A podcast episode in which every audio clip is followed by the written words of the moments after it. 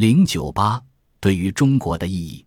第一，金融监管当局需要明确任务、职责以及问责制度。如果没有清晰的任务、明确的职责和问责制度，没有制约平衡，没有激励，监管当局不可能实现真正的有效监管。第二，运营独立性的问题，金融监管当局可以考虑向人大常委会报告，监管当局的预算最好也是人大批准。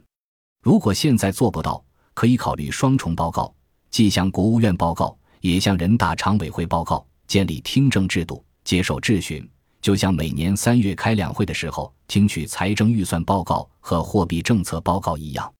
第三，未来需要把金融监管当局最高负责人的任命、资质、解聘、业绩衡量、离职后的去向等形成制度化安排，清晰地向公众展示。去年股灾就是一个很好的例子，未来一定要把任命与解聘的理由向社会做出说明，这是事关我们全体国民的福利和国家未来竞争力、金融稳定的大事。第四，金融监管当局的编制和预算的问题，这显然是个技术问题，我们可以参照美国的做法。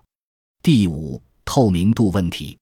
透明度能够帮助社会、业界、市场参与者监督，这非常重要。还需要把金融消费者教育保护机制统一起来，成立一个国家级的金融消费者教育保护制度。对于中国目前正在热议的金融监管机构改革，我想说的是，无论将来是大一统还是分散，